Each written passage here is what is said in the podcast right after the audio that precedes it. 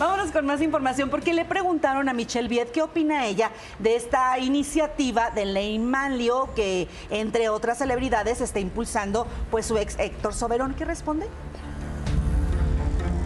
Michelle Viet prefiere reservar su postura ante la iniciativa de la ley Manlio, que tiene como objetivo imponer penas de prisión a aquellos que con acusaciones falsas comprobadas mancillen la reputación de otra persona puedo hablar cuando me toca la experiencia de vivirlo. Yo puedo compartir en mi experiencia lo que ha sido para mí con una eh, formación y una base objetiva y en pro de un bienestar para la humanidad. Sin embargo, la actriz dijo que siempre estará del lado de la justicia y de cualquier ley que beneficie a los ciudadanos. Desconozco porque no, no me ha tocado y en el momento que tenga una opinión certera yo podría exponer. En mi caso, lo que yo siempre he pugnado es por, por hacer reformas a la ley que nos beneficien a todos como seres humanos. Y si este es el caso, pues adelante. Y es que Héctor Soberón, quien fue pareja de la actriz, ha sido uno de los interesados en darle apoyo a la iniciativa. Sin embargo, Viet prefirió evitar el cuestionamiento. Algún comentario de que sabemos de que tu expareja está dentro de esta ley y quiere como pues, cambiar algo dentro de la, de la legislación?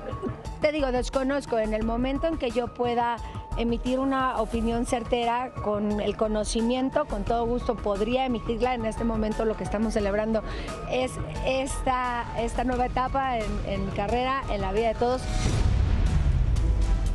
Pues mira, felicidades por el proyecto primero y en cuanto a la ley creo que responde muy bien, o sea, no se mete en detalles y dice si esto va a favorecernos a todos como seres humanos, pues adelante. Que el tema era más por Héctor Soberón, pero tomó su distancia. La vi muy, muy tranquila, sí, pero siento que la postura podría ser otra porque justamente ella hace dos años, si no mal me equivoco, o un poquito más, es cuando manda a llamar a los medios para no, hace eh, como presentar, años. para presentarlo, eh, hace tres años, algo así, para presentar lo que iba a ser el documental, un documental mismo que nunca salió, mismo que nunca salió, pero en donde condenaba, señalaba eh, la experiencia que había vivido, lo cual es muy válido pero al ser una ley, como bien lo presentó Adis, impulsada por la persona que ella señala como un responsable de que se filtrara su ¿Alguien intimidad, que la violentó? creo yo que la respuesta, si lo estás luchando públicamente y en, en, la Cámara y en, los juzgados, creo que sí era importante pronunciarse en ese caso sobre esa persona, no sobre la ley abiertamente. ¿no? La, la, ley no la está haciendo Luis de Llano, no la está haciendo Héctor Soberón, Coco Levi, o sea, ellos de alguna manera se han eh, visto reflejados o, han sido, o se han sumado y demás. Lo está haciendo un cuate de Puebla que se llama Manlio López. Este señor la primero la va, va a hacer como una iniciativa ciudadana que tiene que pasar por las cámaras, es lo que entiendo, de diputados y de senadores. Y los diputados y los senadores no crean que van a hacer una ley para que los hombres impunemente hagamos lo que se nos dé la gana. No, es una ley, lo que me decía Manlio López, que es para todas las personas.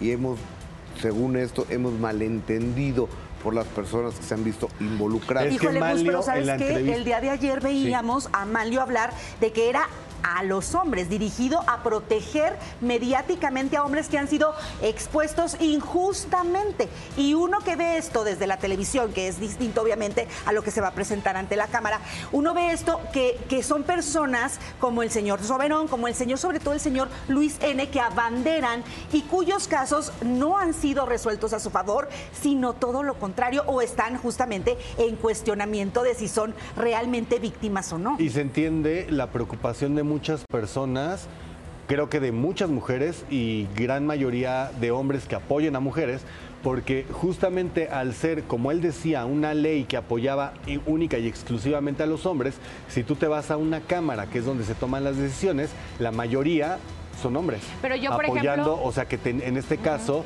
apoyarían una ley de hombres y entonces la mujer se vería menos favorecida. Pero, a ver, la, la ley, yo creo, pienso que no puede ser para distintas para un género, para, otro, yo creo. Y según me decía a mí Malio la vez que hablé yo con él, esta ley es para proteger a cualquier persona que haya sido violentada. Por eso mismo, y en ese sentido a mí se me hace que ella responde bien, porque no se está yendo por género, sino que le cuentan de lo que va y dice, ah, ok, para empezar aparte es una reforma, o sea, ni siquiera es un hecho. Entonces, también, sin tanto contexto y a lo mejor tiempo para poder contestar en un evento en donde iba para promocionar su programa, creo que resulta complicado para una supuesta víctima yo creo que hizo bien al contestar así. Pero es un tema que está dando de qué hablar. Pues eh, puntos diferentes y todos creo que muy válidos. Y oigan, ahora vamos justamente, continuamos con Michelle, porque miren, Michelle, ¿de dónde es? De Acapulco, ¿no? Exactamente, hermana. Y durante mucho tiempo ella pues habló acerca de este hotel que la familia se había visto afectado, el hotel que tienen, imagínense, desde 1933 ha pertenecido a cinco generaciones de la familia. Afortunadamente, al día de hoy ya se encuentra abierto y eso le da más que tranquilidad. Luego de haberlo perdido todo tras el paso del huracán Otis en el mes de octubre del año pasado, Michelle Viet comparte que ya pudo reabrir el hotel que pertenece a su familia en Acapulco Bendito sea Dios, este, ahora en Navidad que eran vacaciones, eh, pudimos de los 50 cuartos eh, activar 20, que yo iba de vacaciones y me tocó hasta cargar colchones, bases, poner cortinas, pintar paredes, entonces ya pudimos recibir a algunos de nuestros huéspedes, seguimos trabajando, nos seguimos renovando con la ayuda de todos ustedes. La actriz aprovechó para agradecer a las personas que sin tener algún familiar o conocido en el puerto, se solidarizaron con la gente y aún así siguen mandando apoyos. Miren, México Unido, aquí la señora va para Acapulco, no tienen familia en Acapulco, pero ahí llevan todo el coche lleno de despensa. Gracias. Gracias a toda la gente que eh, participó en el GoFundMe, que fue donde nos, nos hicieron donaciones, nos siguen llegando donaciones y pues la verdad pudimos tener una Navidad muy bonita y en familia, reconstruyéndonos hasta el día de hoy, gracias a Dios. Acapulco pisando fuerte. Michelle Viet está a punto de arrancar un proyecto como conductora de un programa que se transmitirá por televisión por cable.